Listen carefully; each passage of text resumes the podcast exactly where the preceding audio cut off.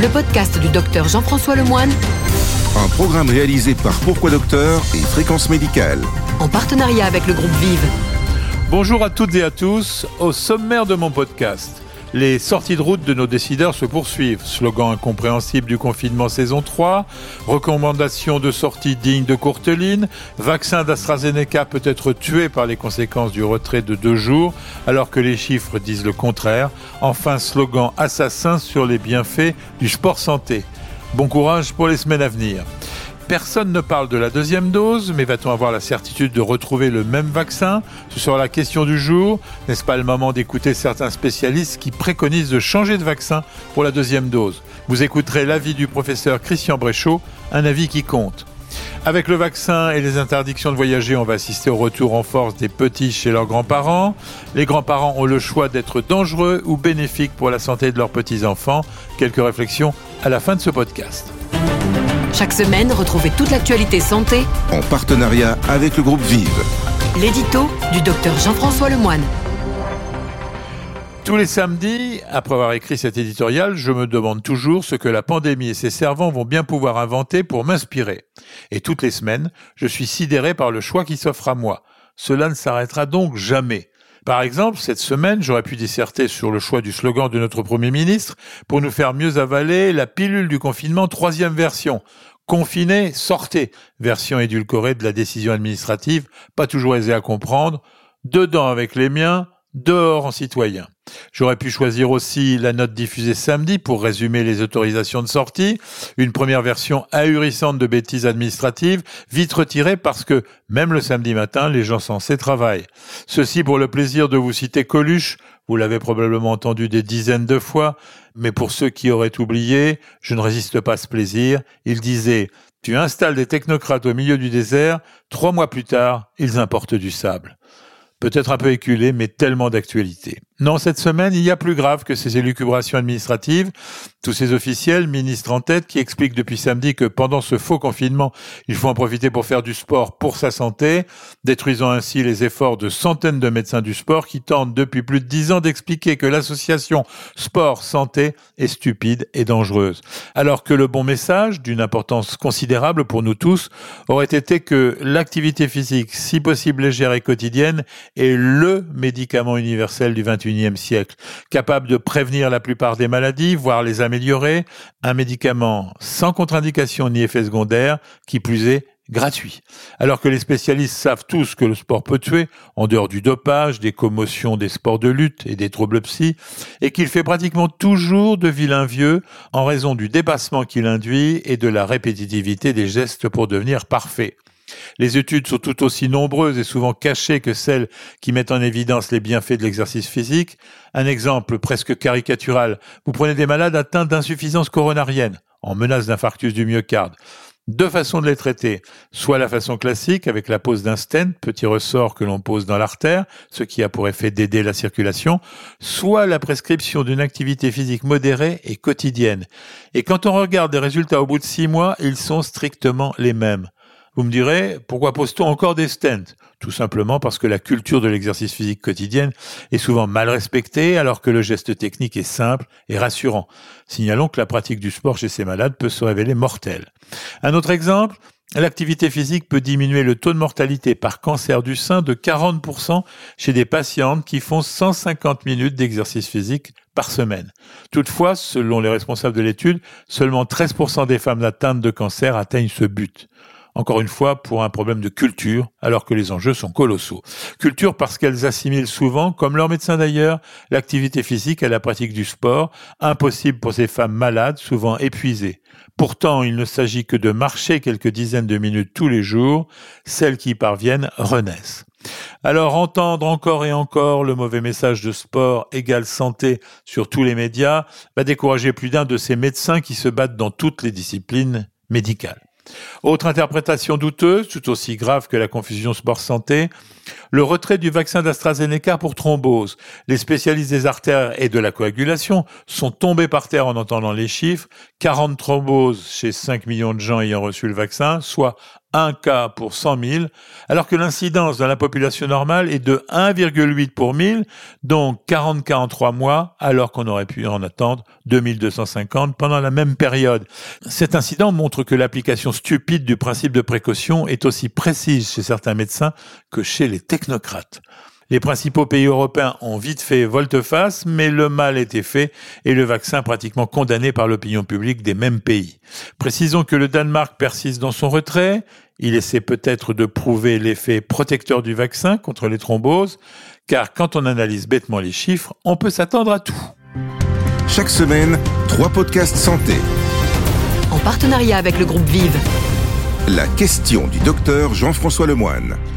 Cela fait des semaines que lorsque le professeur Christian Bréchot est invité à l'émission L'info du vrai, à laquelle je participe sur Canal+, nous discutons hors antenne de l'intérêt de changer de vaccin lors de la deuxième dose pour profiter par exemple d'un vaccin ARN messager ou de celui d'AstraZeneca qui utilise un adénovirus inoffensif. Aujourd'hui, face au problème de la deuxième dose, il va falloir aborder ce sujet. Bonjour Christian Bréchot, est-ce qu'il y a des études en cours sur le sujet? Alors oui, alors j'ai appris récemment, mais j'ai pas de détails, qu'il y a une étude européenne qui est en préparation. Alors, étude européenne en préparation, on craint le pire en termes de délai, mais bon. Euh, par contre, oui, il y a des études en Angleterre qui sont en cours et, euh, et, à certains endroits aux États-Unis, je crois, euh, mais aux États-Unis, c'est pas avec AstraZeneca. Ils vont essayer de combiner avec Johnson et Johnson. Alors, je ne sais pas en Israël, je ne crois pas en Israël, parce que des pays comme Israël, comme d'ailleurs des États-Unis, euh, ont tellement maintenant de doses que la question des associations est moins euh, prégnante que, que, ailleurs. Par contre, dans des pays comme le Royaume-Uni, euh, ce sont des choses qui se posent. De toute façon, il faut faire ces études, il faut les faire de façon souple parce que ça va forcément se poser. Que ce soit d'ailleurs une association de plusieurs vaccins, ou même simplement la question de la troisième dose, par exemple de Pfizer ou de Moderna ou des autres quand ça viendra. Et pour ça, euh, il faut qu'on ait le suivi de cohortes de personnes vaccinées à qui on fait des prélèvements de sang, qui est quand même pas très compliqué de façon régulière, pour suivre l'existence ou non de corps neutralisants. Si on ne fait pas ça, on dépendra à nouveau totalement d'études qui, elles, sont faites. Ce suivi euh, pour un vaccin donné, il est fait, il est fait en Israël, il est fait au Royaume-Uni, il est fait aux États-Unis, il est peut-être fait dans d'autres pays. Mais il faudrait quand même que pour une fois, en France, on ait euh, des données euh, qui viennent de notre pays. Ce serait quand même assez logique. Merci. C'était Christian Bréchot en direct de Tampa Bay en Floride. Effectivement, il va falloir que nos autorités de santé se penchent dardard sur le sujet. Chaque semaine, retrouvez toute l'actualité santé. En partenariat avec le groupe Vive. La chronique du docteur Jean-François Lemoine. Avec ses grands-parents, on mange trop, trop gras, trop sucré. On ne bouge pas assez et les séances éducatives sont souvent remplacées par des séances interminables de télévision ou jeux vidéo pendant que papy fait ses mots croisés. La tendance est à l'ennui des deux côtés d'ailleurs. Il faut dire que débarrassé des contraintes économiques d'autrefois, le couple grand-parent-petit enfant est sur le papier idéal. C'est même souvent le premier pilier face aux délicats problèmes des familles recomposées. Disponibles, actifs, plus aisés, ils n'ont pas envie de gâcher leur relation en devenant des censeurs, et c'est là que le bas blesse. Manger moins, manger mieux et faire de l'exercice physique est le trépied solide de la médecine moderne, ça on le sait, un concept simple qui va aussi comme un gant aux jeunes générations. C'est donc cette prise de conscience que les médecins aimeraient bien faire prendre à ce couple singulier une démarche gagnant-gagnant où chacun n'a que du bonheur et des années de vie à faire gagner à l'autre, ce qui est quand même l'objectif majeur de ces couples qui s'aiment. La prescription est simple, manger à heure régulière, des plats fabriqués ensemble en prenant le temps de comprendre pourquoi on mange mieux. Il ne faut jamais perdre de vue que la table de famille est l'université de la vie. Pas besoin d'aller dehors lorsqu'il fait froid pour lutter contre la sédentarité. Les fabricants de consoles de jeux que l'on appelle actives, c'est-à-dire qui demandent un effort physique, l'ont bien compris. Au départ, cette stratégie était certainement imaginée pour permettre aux enfants de sortir des sarcasmes habituels de leurs parents qui les accusent de rester trop longtemps devant les jeux vidéo. en leur donnant une argumentation béton pour justifier l'achat familial de ces consoles d'exercice. C'est là que le médecin peut aider sérieusement en prescrivant ce type d'exercice aux seigneurs de la maison. Des cardiologues ont effectué des mesures très précises pour quantifier la dépense énergétique de ces exercices. Ceux effectués avec ces jeux méritent-ils effectivement le terme d'exercice physique? Les chercheurs ont découvert qu'en termes d'activité physique, la dépense énergétique développée pour le programme fitness ou sport de la console correspond à trois fois en chiffres ce que l'on définit en médecine comme une activité modérée. Certains médecins un peu plus branchés que les autres se sont mis à prescrire des consoles, ou du moins les conseiller. C'est vrai que sur le papier, c'est une solution moderne pour redonner le goût et l'activité à ceux qui ne l'ont pas encore, les enfants, ou ceux qui l'ont perdu, les parents ou mieux, les grands-parents. Une console pour tous ceux qui n'ont pas de troubles de l'équilibre, bien sûr, qui peuvent se tenir sur cette petite plateforme sans risque et qui ont besoin d'activité physique. Avec deux bémols. D'abord que ce n'est pas parce qu'on a une opportunité de faire de l'exercice qu'on a le courage de le faire, car il n'y a pas de miracle, console ou pas, cela fatigue. Ensuite, il faut faire attention aux chutes, d'autant plus si le petit-fils force sa grand-mère à limiter. Enfin, les études sont nombreuses pour démontrer que les jeux simples sur console retardent les troubles de la mémoire après 70 ans, une façon de joindre l'utile à l'agréable et d'apaiser une partie des tensions générationnelles tout en ne faisant pas de la maison des grands-parents un piège à ennui. Chaque semaine, trois podcasts santé en partenariat avec le groupe Vive. Le journal du docteur Jean-François Lemoine.